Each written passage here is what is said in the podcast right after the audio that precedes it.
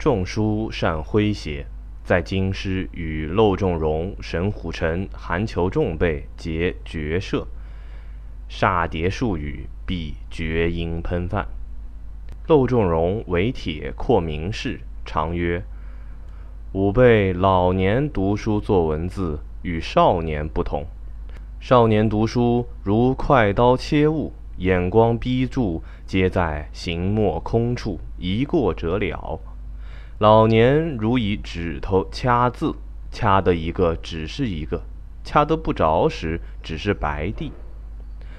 少年作文字，白眼看天，一篇现成文字挂在天上，顷刻下来刷入纸上，一刷便完。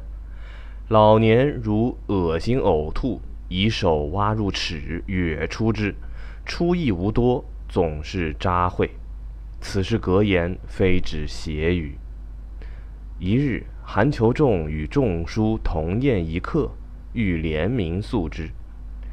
仲叔曰：“我长求仲，则我名应在求仲前；但坠绳头于如泉之上，则是细注在前，白文在后，哪有此理？”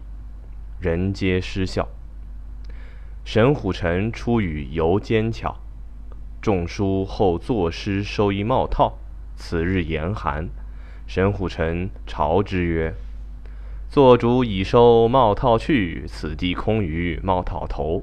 帽套一去不复返，此头千载冷悠悠。”其滑稽多类此。